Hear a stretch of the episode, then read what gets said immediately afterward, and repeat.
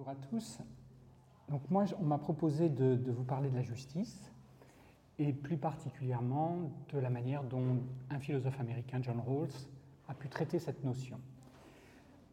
En guise de préambule, je dirais rapidement des choses que vous savez évidemment, à savoir que la justice est une notion complexe et pas simplement au sens où elle serait difficile à mettre en œuvre, hein, mais au sens où elle a un certain nombre de, problèmes, ou en tous les cas il y a un certain nombre de problèmes à la pensée, et c'est en outre une notion complexe qui évolue euh, dans l'histoire. On n'a bien évidemment pas la même conception de la justice au XVIIe siècle qu'au XIXe, oui, encore aujourd'hui. Euh, la nôtre quand même, ou en tous les cas les nôtres, euh, parce que bien sûr nous ne sommes pas tous complètement en phase sur la manière d'entendre la justice, mais en tous les cas elle relève d'une certaine manière de la concevoir, qui est héritière euh, de la modernité, sens historique du terme, hein, et tient à une profonde réévaluation de l'importance de l'égalité sociale et politique en lien avec la reconnaissance progressive de l'égale dignité des personnes. C'est vraiment la chose la plus constitutive qui a pu jouer un rôle majeur dans la recomposition des idées les plus élémentaires qu'on peut se faire sur ce qu'est une situation juste ou ce qu'est une expérience de l'injustice. L'affaire n'est pas simple, cependant, hein, puisque le projet moderne de justice n'est pas exempt de tensions conceptuelles internes, et bien sûr, on le sait, s'affronte à toutes sortes de résistances euh, des plus réelles. À mon sens, John Rawls est celui qui a œuvré le plus décisivement avec Marx pour la résolution de cette double, ou la tentative de résolution de cette double complication conceptuelle et réelle, à travers une démarche assumant que les résistances réelles ne, seront, ne pourront être surmontées que si l'on parvient à résoudre de manière au moins satisfaisante les tensions conceptuelles, intellectuelles internes à la notion de justice, pour qu'on soit au clair sur ce qu'on veut faire, en gros. Euh, le monde est assez compliqué comme ça, si en plus on l'aborde avec des outils euh, mal affûtés, on ne pourra rien en faire.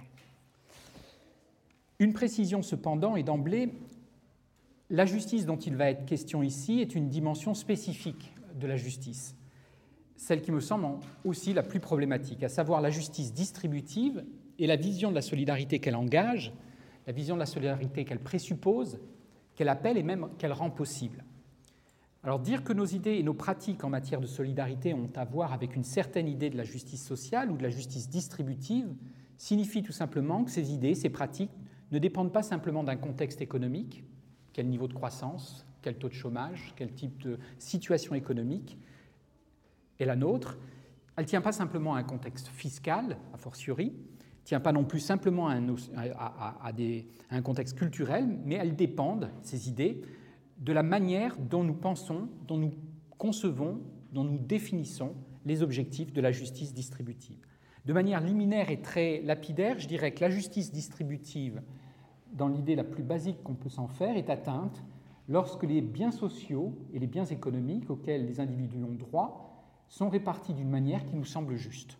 Donc la justice est distributive parce qu'elle renvoie à un certain état de la répartition de ces biens en question.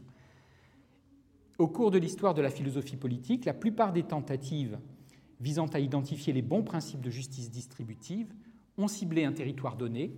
Elles ont concerné la répartition donc de biens socio-économiques, santé, éducation, revenus, opportunités, entre les habitants d'une cité, les citoyens d'une nation, les membres d'une société. Donc il y avait ce contexte-là, une répartition à l'échelle d'une collectivité historique donnée. Ce que je voudrais essayer de souligner aujourd'hui, on ne va bien sûr pas épuiser la complexité de la pensée de Rawls, hein, il s'agit simplement d'avoir un, repérage de, de ce qu'il nous propose.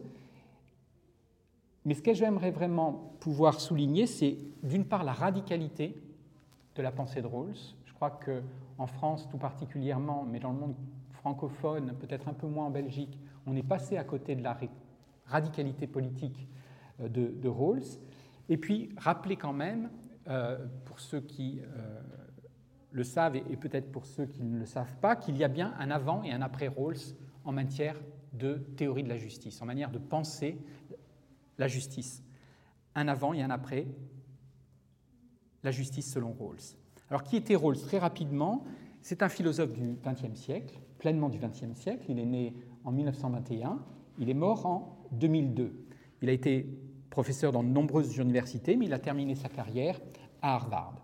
C'est l'homme de peu de livres et c'est certainement l'homme d'une grande idée.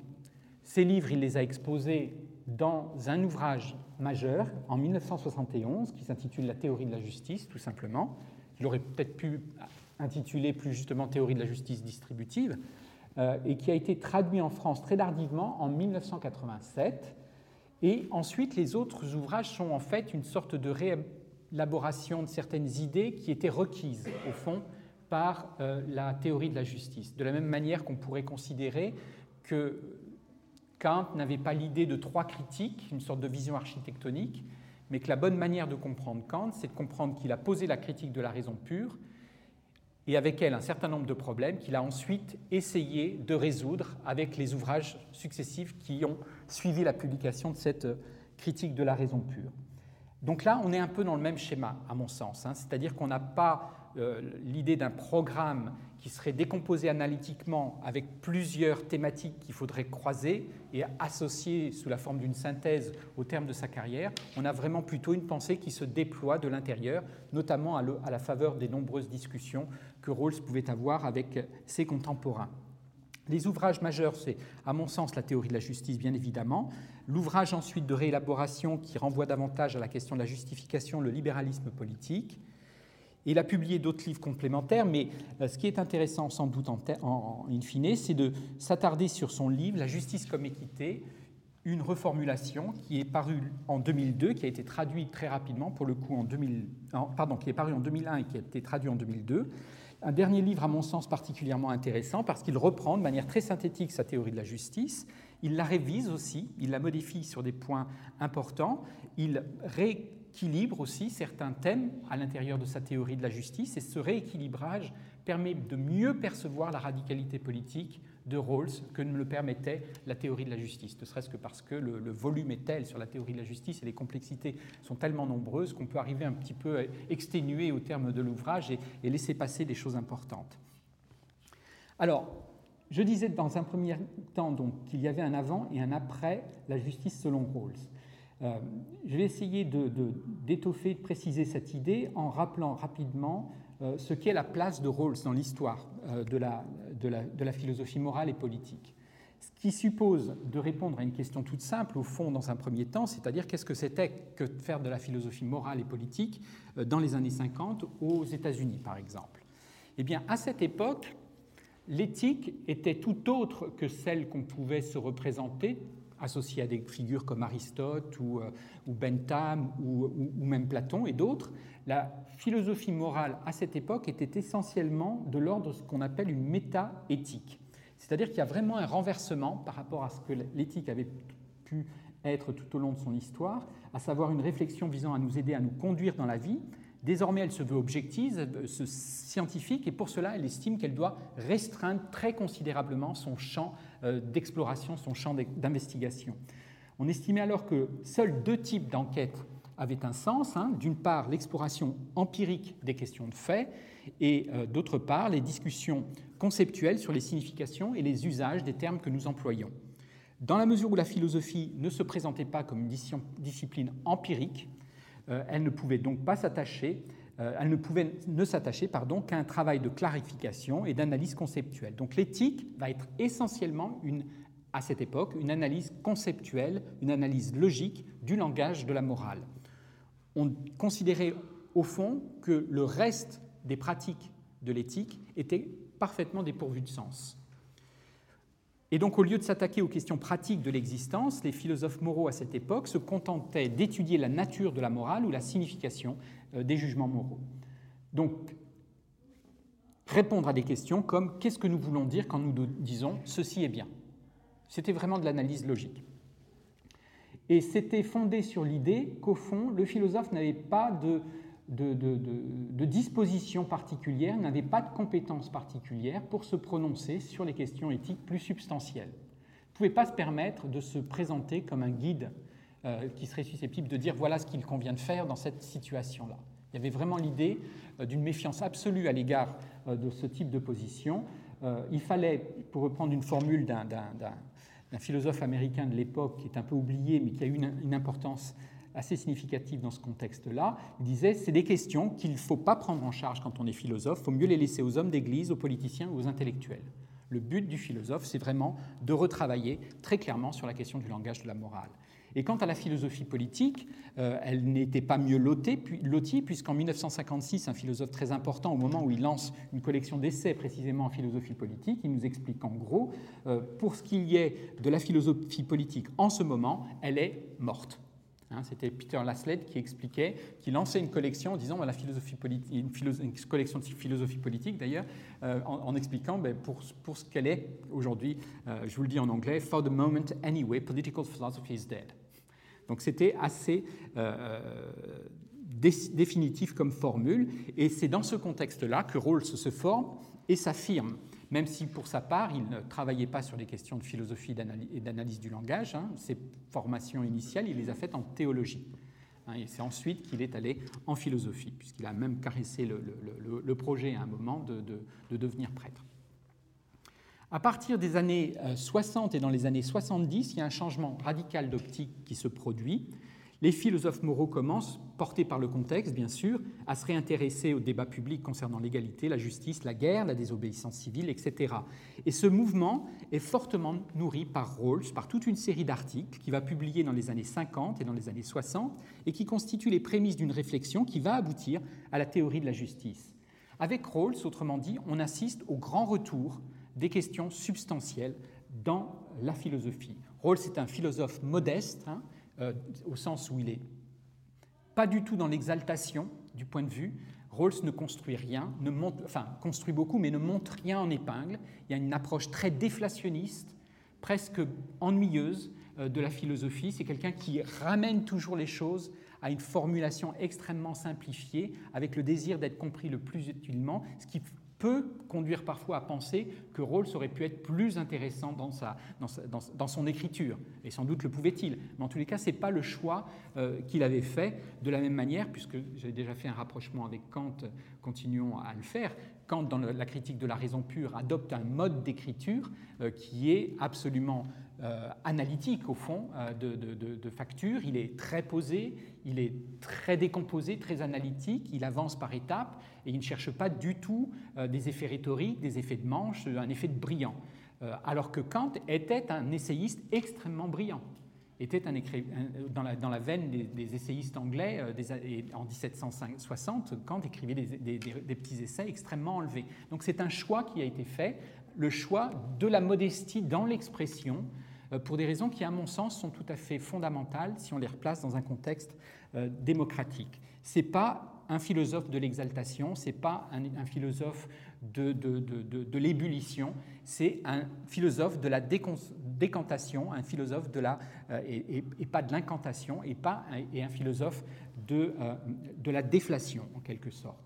Mais ça n'a pas échappé au lecteur attentif euh, de Rawls. Rawls était un auteur, un penseur monumental, d'emblée. C'est-à-dire que sa théorie de la justice va être posée là, il va rien faire de particulier pour la promouvoir.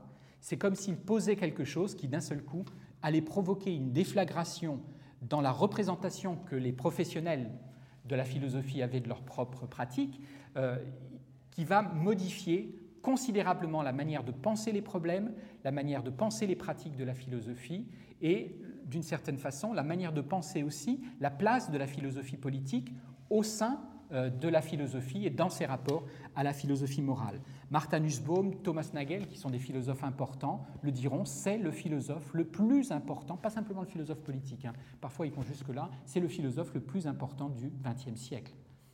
Euh, et pourquoi? Tout simplement parce qu'il fait cette chose qui nous apparaît, nous, comme une évidence, mais il fallait la reconquérir, cette évidence. Il pose des questions comme qu'est-ce qu'une société juste? Quel lien peut-on établir entre la justice sociale et la recherche individuelle de la vie bonne?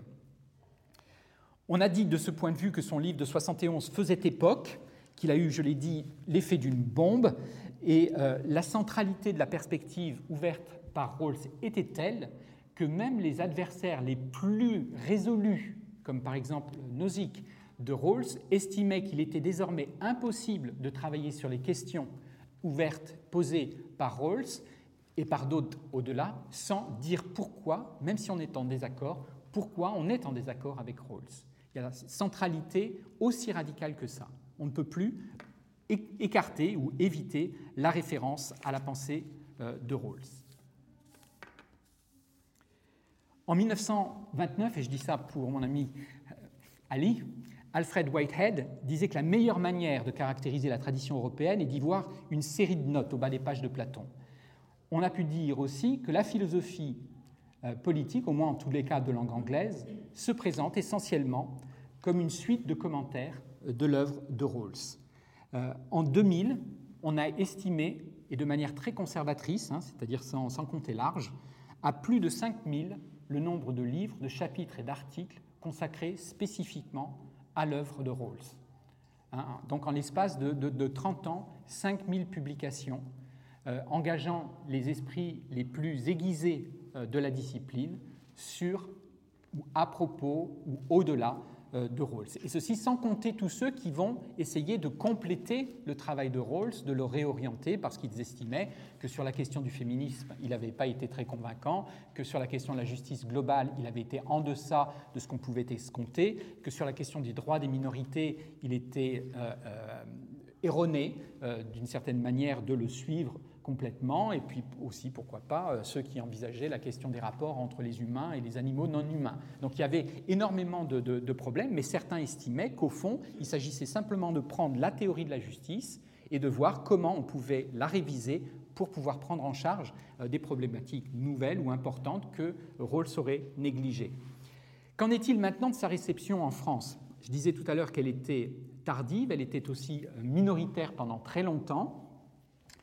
Euh, tout pour des raisons qui s'expliquent assez bien hein, du point de vue de l'histoire des idées, c'est qu'en dans les années 1970, c'est les sciences sociales, c'est le marxisme, c'est la psychanalyse qui dominent euh, la scène intellectuelle, et la philosophie politique, avec sa manière de s'intéresser aux questions de droit, s'intéresser aux questions d'institution, s'intéresser aux questions de, de, justice, est perçue comme une science, pour le dire très rapidement, une science bourgeoise. Euh, c'est en gros la science du droit, de l'État et des classes dominantes. Donc la question n'est pas forcément très intéressante à creuser euh, du point de vue de la philosophie. Dans les années 80, une réception euh, va se mettre en place, notamment vers la fin des années 60, 1980 avec la première traduction, mais qui va être marquée par un, par un, par un rejet, euh, un rejet à gauche, un rejet à droite, ce qui ne facilite pas quand même l'inscription dans le paysage intellectuel et la discussion publique.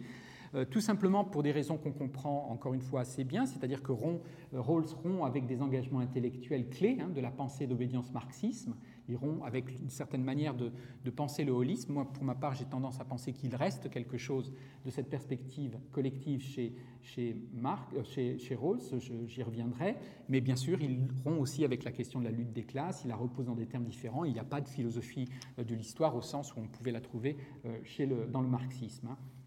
Pour, Rawls, le système n'est pas un jeu à somme nulle, euh, où il s'agit simplement de prendre aux riches pour donner aux pauvres. Il y a une conception beaucoup plus dynamique de la répartition. Et donc, de ce point de vue-là, il prend de plein fouet, en quelque sorte, des tenants d'une doctrine qui ne se reconnaissent pas dans une manière de sous-évaluer à leurs yeux la question de l'exploitation, euh, la question euh, de la domination. Mais il suscite également une méfiance à droite, tout simplement pour des raisons qui tiennent à la position qui lui est attribuée, qui à mon sens erronée, euh, en tous les cas qui contribue à nous euh, faire manquer la radicalité politique de Rawls, à savoir, comme c'est inscrit d'ailleurs sous la, quatrième de couverture de la traduction française de la théorie de la justice, que ce serait une sorte de, charte des social-démocraties modernes. Il me semble que la théorie de la justice, c'est un peu ça, mais sous réserve que l'on voit bien les enjeux de ce que serait cette social-démocratie profondément transformée à laquelle euh, Rawls aspire. Donc, il présentait en gros un double problème pour euh, son inscription dans les débats français. Euh, c'était d'une part un libéral qui défendait par ailleurs la social-démocratie, ce qui donnait des raisons de se fâcher avec la droite et avec la gauche. Alors les malentendus, bien sûr, seront nombreux, ils seront liés à la difficulté qu'il y a à se déclarer libéral euh, dans une société comme la société française, par exemple, pour des raisons qui tiennent à certaines confusions entre le libéralisme politique et le libéralisme économique, ou plus encore difficilement entre le libéralisme et le capitalisme. En France, être libéral, vous le savez, c'est essentiellement être de droite, alors que quelques voix ont pu, à juste titre, comme par exemple le travailliste anglais euh, Richard Turney, écrire que c'est précisément pour garantir les libertés qu'il faut être égalitariste. Et qu'au fond, l'approche égalitariste est la seule approche qui peut se revendiquer authentiquement libérale, au sens où c'est la seule position qui offre à l'individu les moyens d'épanouir ses différences. Donc l'égalitarisme n'est pas une manière de, comme ça a été pensé souvent en France tout particulièrement, pour des raisons encore une fois qui s'expliquent très bien, n'est pas euh, une manière de, de s'en prendre ou de ne pas reconnaître les différences, c'est au contraire une manière de lutter contre la force d'homogénéisation des classes sociales qui va dès lors permettre aux individus de s'individualiser véritablement. Donc c'est l'égalité au service des individus, c'est ce que euh, Tony avait très très bien compris et que Rawls reprend tout à fait à, son crédit d'une certaine manière avec sa théorie de la justice. Euh, les malentendus vont être d'autant plus forts dans cette réception de, de Rawls qu'il va faire l'objet d'une réappropriation centriste euh, ou réformiste de gauche, et notamment à la faveur d'un détournement de la notion d'équité qui joue un rôle très très important dans la philosophie de, Rawls, j'y reviendrai. Équité qui, à la faveur de cette réappropriation, va être transformée comme une sorte de machine de guerre contre l'égalité. On va expliquer qu'en gros, ce que permet euh, Rawls, c'est d'en finir avec l'égalité au bénéfice d'une notion, l'équité, qui aurait sur l'égalité l'immense avantage de permettre la différenciation des statuts et une différenciation justifiée des statuts entre les individus. Alors bien évidemment, alors ça, a été euh, notamment affirmé de manière très forte hein, sur le terrain politique euh, par, euh, par un Lamain, par exemple, lorsque Édouard Balladur, qui était alors ministre, lui avait confié une mission, rédiger un rapport qui s'intitulait La France de l'an 2000. Et dans, cette, dans ce rapport, d'emblée, dans les premières pages, il expliquait que voilà, la, bonne manière d'avancer désormais, c'était la manière rawlsienne, c'est-à-dire finissons-en avec l'égalité.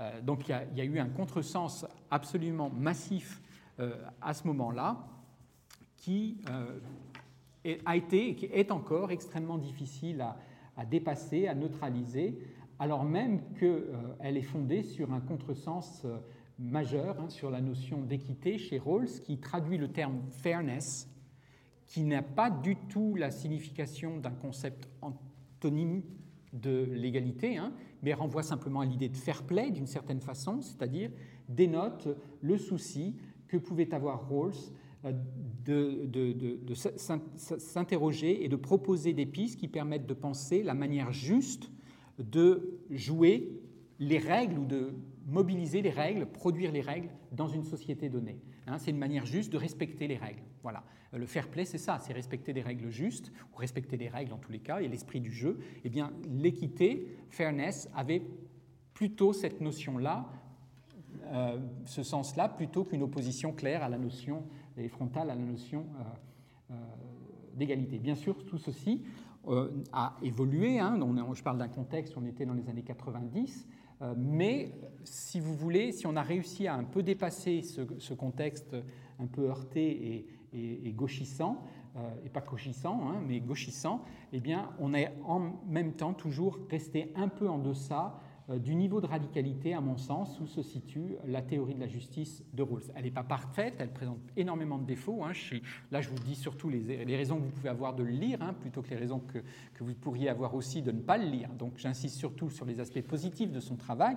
En tous les cas, au titre de ces aspects positifs, je mettrai la radicalité de son positionnement et la radicalité d'une théorie de la justice qui se présente à la fois comme une théorie de la justice distributive et une théorie de la justification euh, de la, justice distributive. Le projet maintenant. En quoi est-il radical?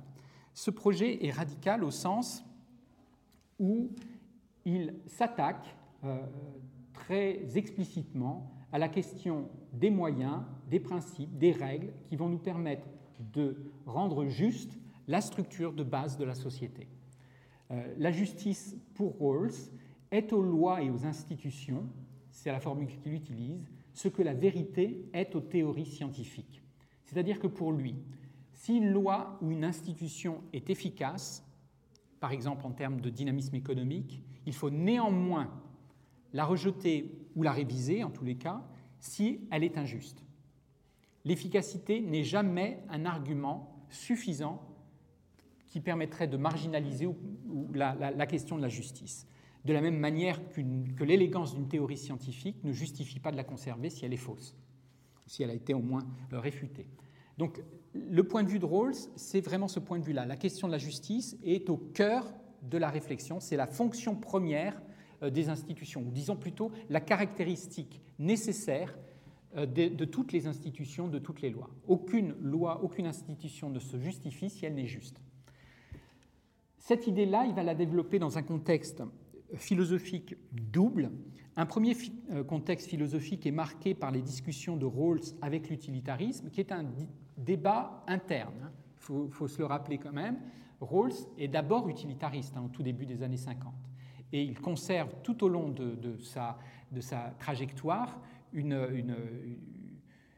un respect, une estime très très forte euh, pour euh, la pensée utilitariste, sa nuance, sa complexité, sa puissance et sa, sa, capacité à structurer le rapport qu'on peut avoir à, à, des politiques publiques, à des manières de penser l'organisation de la société dans son ensemble. Donc il y a beaucoup d'estime de la part de Rawls pour la pensée utilitariste et on le voit notamment dans la préface qu'il rédige pour ce grand ouvrage malheureusement toujours non traduit euh, en français de Sidgwick, Les méthodes de l'éthique. C'est Rawls qui fait la préface de, cet ouvrage euh, monumental aussi, et il le, dit il le fait dans des termes extrêmement élogieux. Mais ça ne l'empêche pas de retenir néanmoins contre l'utilitarisme une critique extrêmement forte, à savoir que pour lui, l'utilitarisme qui se conçoit comme un principe de maximisation euh, du bien-être global, c'est-à-dire que en gros, je ne vais pas du tout insister sur l'utilitarisme parce que c'est un, c'est un continent, euh, mais en gros, l'idée, c'est de dire que une, politique est, satisfaisante, euh, doit être promue si elle, il est établi qu'elle permet de promouvoir le plus grand bien du plus grand nombre, en gros. Euh, pour Rawls, tout ceci est absolument inacceptable, tout simplement parce que à ses yeux, l'utilitarisme ne tient pas suffisamment compte, il y a eu des contestations, mais ne tient pas suffisamment compte de l'inviolabilité des personnes et ne tient pas suffisamment compte de l'importance de la répartition du bien-être. La question, ce n'est pas simplement de maximiser le niveau de bien-être, la question, c'est de savoir comment il se répartit entre les personnes d'une société donnée. Donc pour lui, l'utilitarisme n'était pas recevable de ce point de vue-là, et il a écrit sa théorie de la justice précisément pour essayer de proposer une alternative à ce qui était la pensée dominante de l'économie, la pensée dominante de la gouvernance des démocraties euh, contemporaines, avec l'idée aussi de, devoir euh, répondre à la fois sur le plan théorique, mais également sur le plan de l'efficacité, puisque l'utilitarisme est et demeure une, une doctrine morale sans doute perfective, mais efficace à beaucoup d'égards. Et on voit bien que les économistes euh, reste très très attaché à, l'utilitarisme et même dans le domaine de la santé, même dans, toutes sortes de domaines, la, question du raisonnement euh, utilitariste reste euh, centrale à beaucoup d'égards. Donc il faut essayer de proposer une alternative à cette pensée sociale et politique au nom d'une conception plus inclusive de la justice distributive. Il va opposer à l'approche utilitariste une approche par le contrat le, fait de se repositionner au cœur de la tradition du contrat social, c'était une manière de dire le point de vue de tout le monde doit être pris en compte. Hein, parce que le système utilitariste, si vous voulez, euh, c'est Sandel qui, prend cet exemple dans son ouvrage sur la justice. Il cite un, ouvrage de fiction euh, où euh, finalement on est dans une cité où tout le monde est unanimement heureux, sauf un petit enfant qui est enfermé dans une, dans une cave, qui vit dans une sorte de désespérance totale, mais qui doit être dans cette situation pour garantir le bien-être de tous. D'accord? Et il dit, ben ça, c'est inacceptable, même si effectivement ça produit le plus grand bien du plus grand nombre, même s'il n'y a qu'une seule personne qui doit en pâtir, c'est un système qui est inefficace. C'est efficace, qui est inacceptable. C'est efficace, mais c'est inacceptable. Donc la, figure du contrat, c'est une manière de dire non, tout le monde doit être pris en compte en tant qu'agent rationnel dans la discussion. Personne ne doit être extérieur à l'accord qui doit fonder notre rapport aux institutions. Le deuxième contexte, pour lui, c'est ce qu'on appelle l'intuitionnisme. Euh, c'est-à-dire que on peut s'opposer à l'utilitarisme, mais il faut le faire en essayant de maintenir le même degré d'exigence intellectuelle.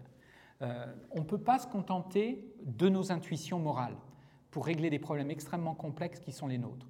On est attaché à toutes sortes de valeurs dans la vie collective, des valeurs de, liberté individuelle, des valeurs de, respect de la dignité euh, euh, d'autrui, des, valeurs de,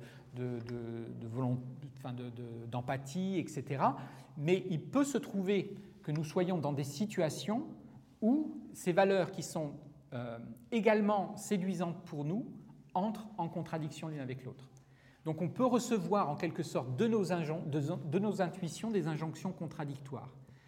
Donc il faut essayer, nous dit-il, Rawls n'est absolument pas contre l'approche des, intuitions, il, ne dit absolument pas débarrassons-nous de nos intuitions, il dit simplement essayons de travailler à partir de nos intuitions, essayons de les inscrire dans, un, dans une tension féconde avec la réflexion pour essayer d'établir une sorte d'équilibre réfléchi entre les principes de justice, les intuitions, en espérant que finalement cette tension euh, gagne en fécondité, gagne en consistance et nous permette d'acquérir collectivement un certain sens de la justice qui va nous permettre de pérenniser les institutions auxquelles nous sommes attachés.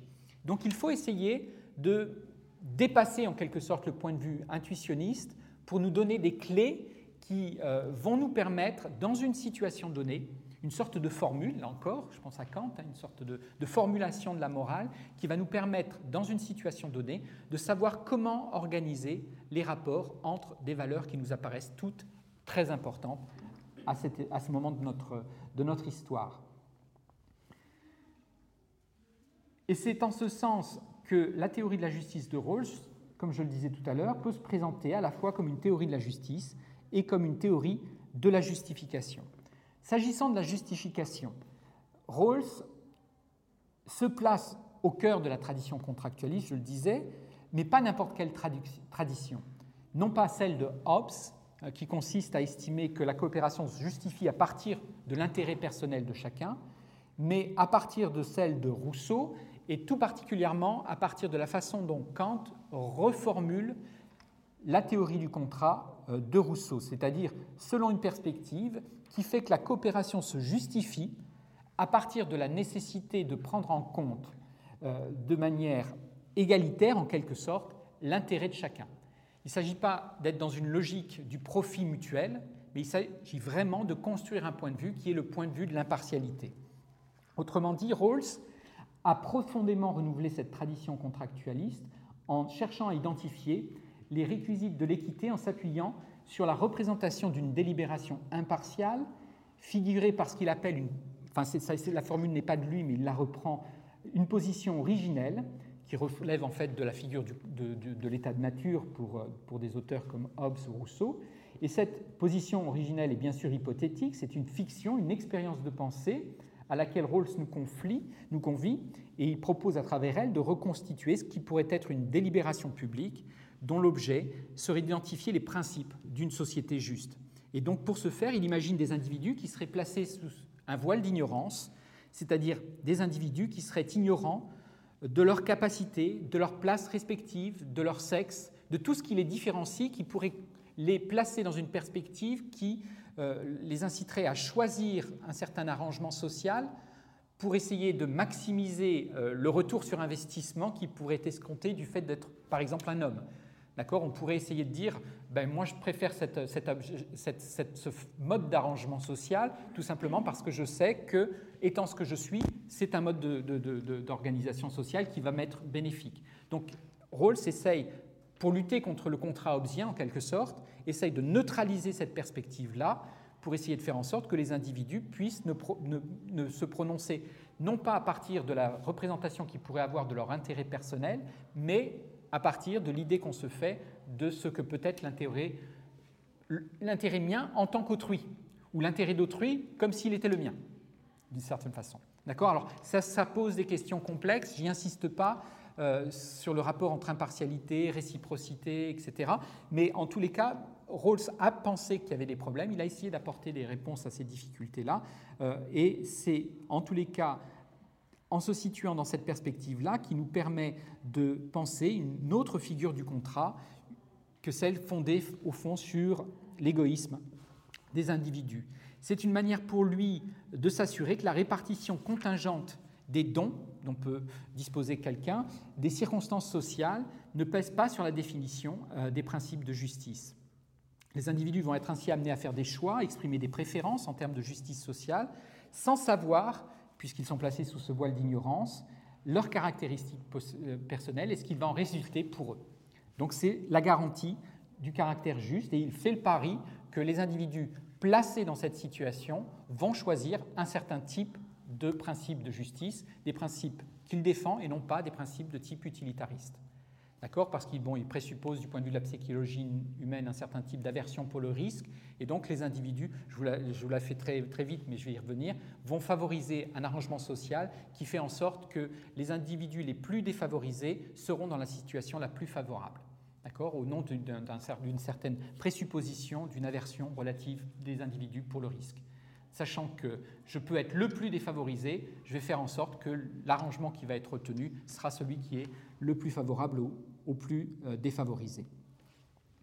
Vont être ainsi posées, du point de vue de la justification, des exigences extrêmement importantes, ce qui fait que Rawls joue un rôle très important aussi dans le champ de la philosophie politique au sens très large, c'est-à-dire théorie de la rationalité publique, théorie de la représentation des décisions collectives, théorie de la production des institutions, euh, théorie de la démocratie elle-même.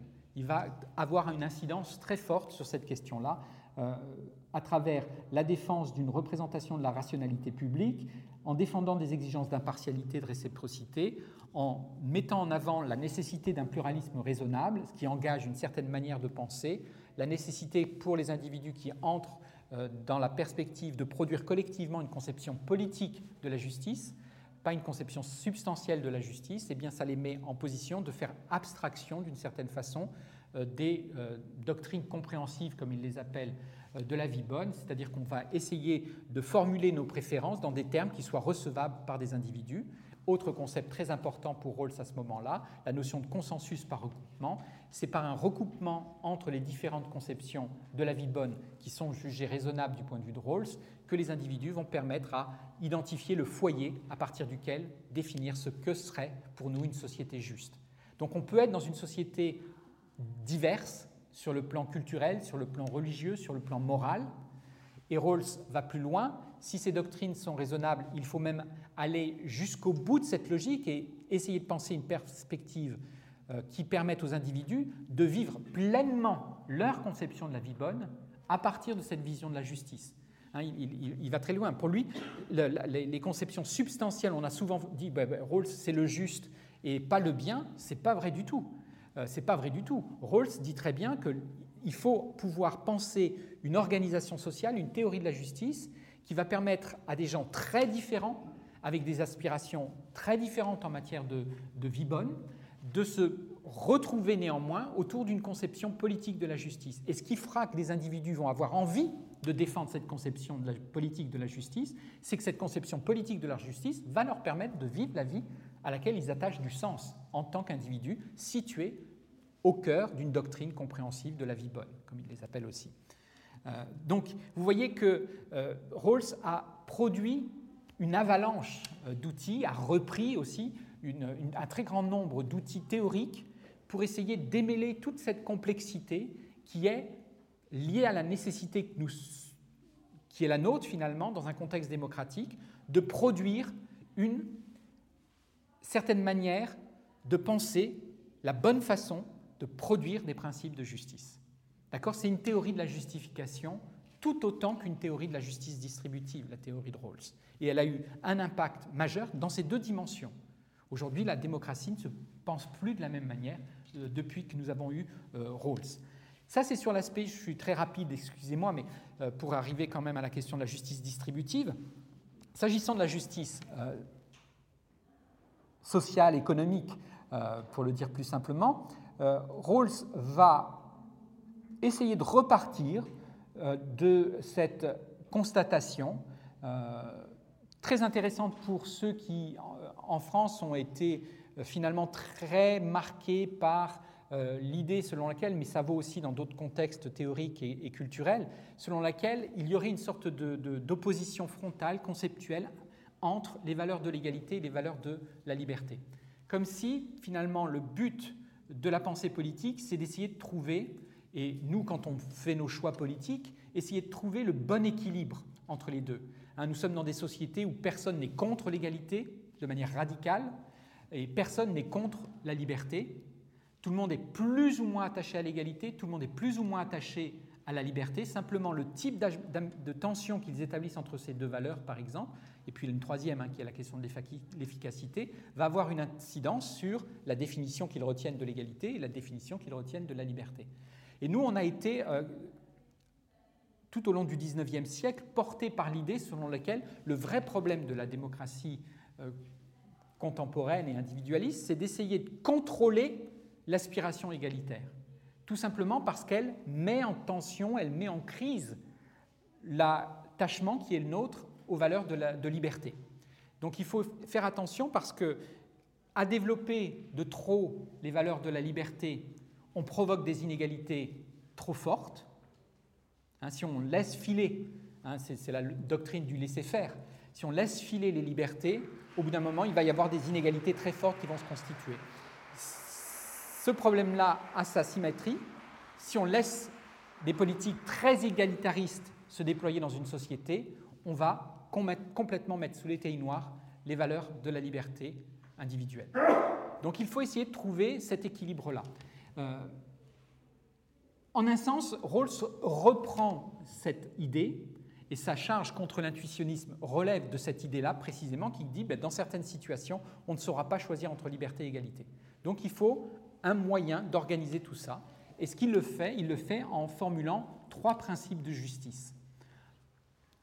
On dit en général deux principes de justice, sauf que le deuxième principe est lui-même décomposé en deux sous-principes, si on veut. Donc trois principes de justice. Le premier, c'est un principe d'égal accès à l'ensemble des libertés garanties pour tous. Chacun doit avoir accès au même degré de liberté euh, que celui auquel accèdent les autres. D'accord? Donc égale liberté. Deuxième principe, c'est le principe d'égalité des opportunités. Troisième principe, c'est ce qu'on a appelé le principe de différence, à savoir que c'est un principe qui, en quelque sorte, explique que s'il doit y avoir des différences de statut entre les individus, celles-ci ne peuvent être légitimes que si la suppression de ces inégalités-là devait dégrader la situation des plus défavorisés. Hein, le principe de différence, c'est ça. Euh, alors ça a donné lieu à énormément de, débats. On a appelé ça le principe du maxima, puisque c'est principalement à partir de là qu'on est dans une logique qui permet de maximiser la position du, minimum.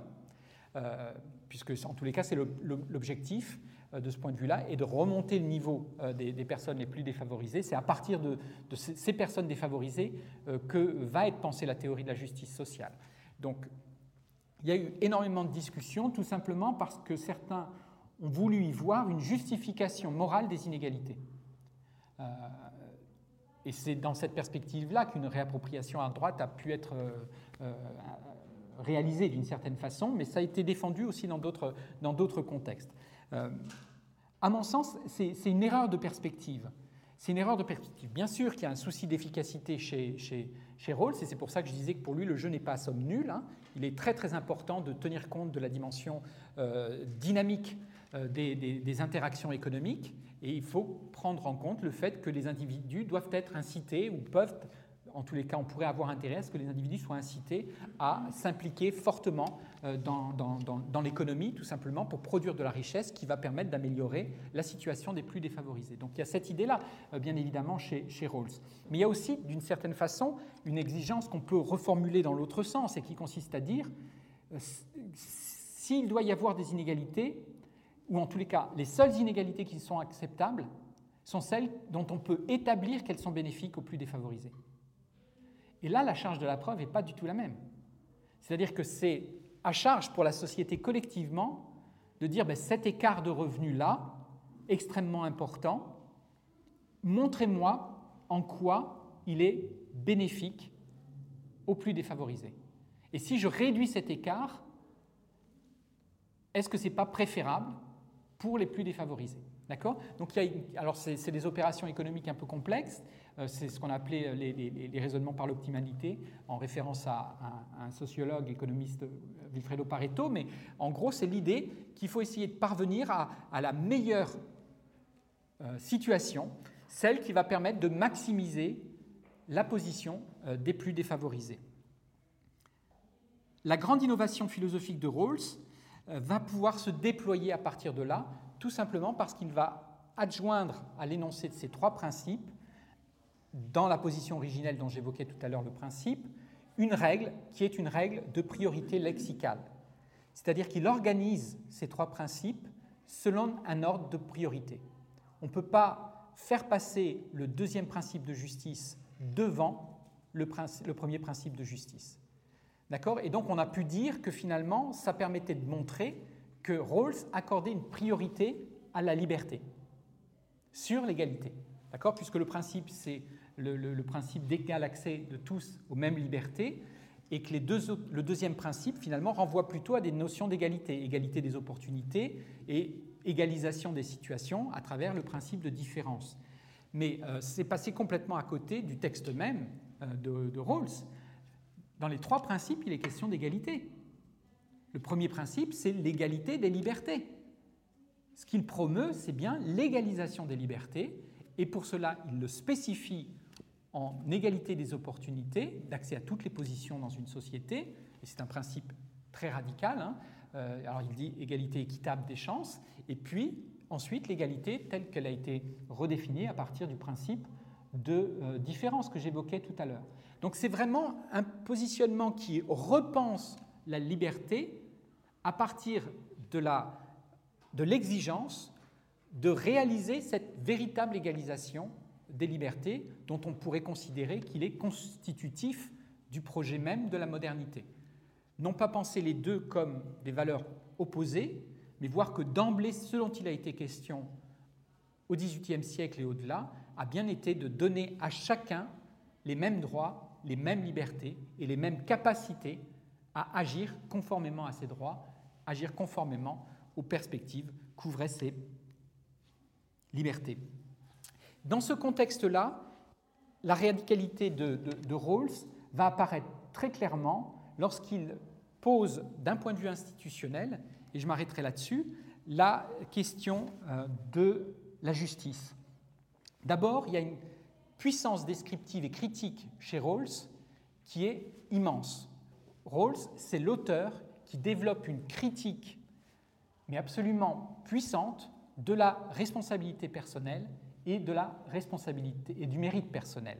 Il va développer une perspective qui lui permet de s'inscrire en faux contre l'idée selon laquelle il existerait quelque chose comme un mérite propre à la nature de chacun, dont il s'agirait de mesurer ensuite ce à quoi il donne droit pour chacun. Pour lui, le mérite, c'est quelque chose qui se construit d'abord institutionnellement. La responsabilité, c'est d'abord quelque chose qui se construit institutionnellement. C'est-à-dire nous allons décider collectivement ce qui est pour nous de la responsabilité des individus. Et c'est à partir de là qu'on va pouvoir revenir vers l'individu. Il défend une conception qui n'est pas naturaliste du mérite et de la responsabilité, il défend une conception institutionnelle, presque constructiviste d'une certaine manière, mais institutionnelle en tous les cas, du mérite. Post-naturaliste, on peut l'appeler comme on veut, mais en tous les cas qui s'inscrit en faux contre ce qui fait la dynamique propre de la pensée néolibérale, par exemple, qui, elle, est dans une certaine forme de, naïveté à cet égard, puisqu'elle part du principe qu'il y a des individus qui possèdent un certain don, une certaine capacité de travail, un certain génie créateur, qu'ils vont pouvoir exercer et auxquels il faudrait finalement euh, demander dans quelle mesure ils accepteraient la redistribution d'une part de la richesse qu'ils produisent, eux, à titre individuel. Rawls dit mais ça, ça n'existe pas d'un point de vue anthropologique, ça n'existe pas du point de vue euh, de l'économie. Regardez comment fonctionne l'économie, regardez ce qu'est un individu, regardez d'où viennent ses talents, regardez d'où viennent ce qu'on appelle ses dons, c'est-à-dire aussi des potentialités réalisées. Donc regardez euh, ce que la situation euh, doit à un contexte qui permet à ce don-là de se, réaliser, s'actualiser, mais il le fait d'une manière qui ne désindividualise pas l'individu quand même, j'y insiste, très, très, c'est très important, mais il replace la responsabilité à sa place en l'inscrivant dans un système, en expliquant que nous ne sommes pas hors sol. Nous sommes d'emblée dans des systèmes de coopération, et par exemple, le talent dont nous disposons est sans doute un talent dont nous disposons, mais la valeur attachée à ce talent, ce n'est pas nous qui nous la produisons. Elle est produite institutionnellement. Hein, il y a un, milliardaire américain, Warren Buffett, qui dit ça très très joliment. Il disait Moi, j'ai un talent très particulier qui tient à ma capacité à savoir faire circuler l'argent entre des institutions, entre des personnes.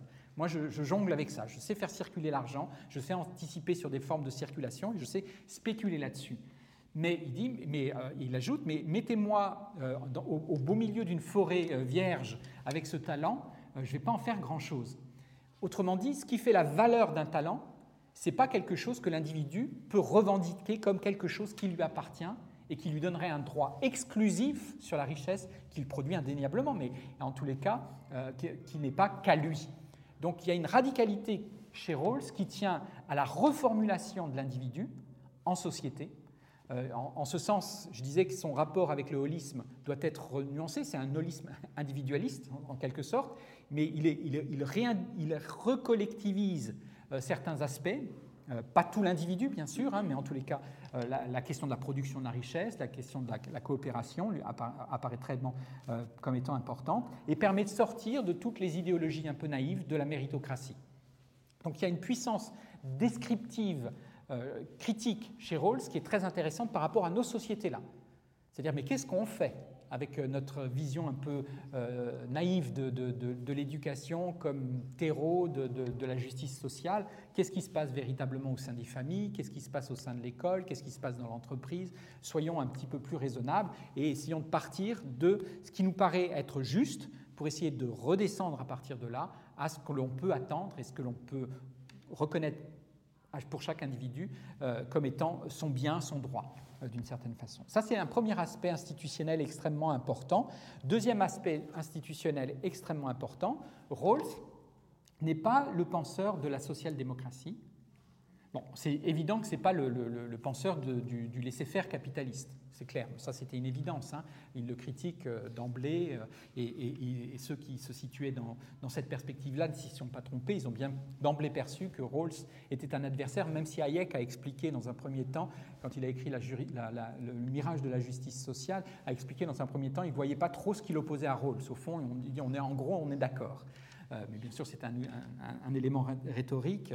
Euh, je pense qu'il n'avait peut-être pas forcément lu très très près non plus à ce moment-là, mais en tous les cas, euh, très clairement, c'est deux camps très antagoniques sur le plan de la, définition des principes et sur les implications qui en résultent pour ce qui est de la justice sociale. Mais ce qui était plus compliqué, c'est de montrer que ce n'est pas un penseur de la social-démocratie. Je le dis en, bien sûr, reprécisant très clairement les choses, c'est-à-dire de la social-démocratie telle qu'elle existe. Rawls dit très très bien, et il requalifie d'ailleurs cette social-démocratie, celle qui existe, celle de notre temps, en disant elle s'appelle ce qu'il appelle de, capitalist, welfare state, c'est-à-dire l'État-providence capitaliste. Et il dit cette organisation-là, elle a beaucoup de mérites, hein, il, les, énonce, il les énumère, et elle dit elle laisse quand même subsister un niveau d'inégalité dans la propriété et un niveau d'inégalité politique entre les individus qui fait de cette organisation-là quelque chose d'inacceptable. Et donc pour lui, il y a deux organisations, deux régimes socio-économiques et politiques qui peuvent être pertinents à ses yeux. Le socialisme, le socialisme au sens libéral du terme, avec des formes très avancées, très déployées de, de coopération, et puis ce qu'il appelle, en référence aux travaux d'un économiste, euh, la, démocratie propriétaire. D'accord? C'est-à-dire que chez Rawls, c'est pour ça que le lien que je faisais en, commençant avec Marx n'était pas, Marx n'était pas tout à fait euh, euh, innocent de ma part, c'est que pour moi, il y a une théorie de la propriété chez, chez, chez Rawls qui fait de celui-ci le grand interlocuteur de Marx. c'est quelqu'un qui vraiment a une capacité d'analyse de la société qui est, contrairement à ce que Alan Bloom a pu prétendre, très fortement soucieuse du contexte historique. Il y a une charge historique très forte dans la pensée de, de, Rawls, même si elle ne s'exprime pas dans ses ouvrages.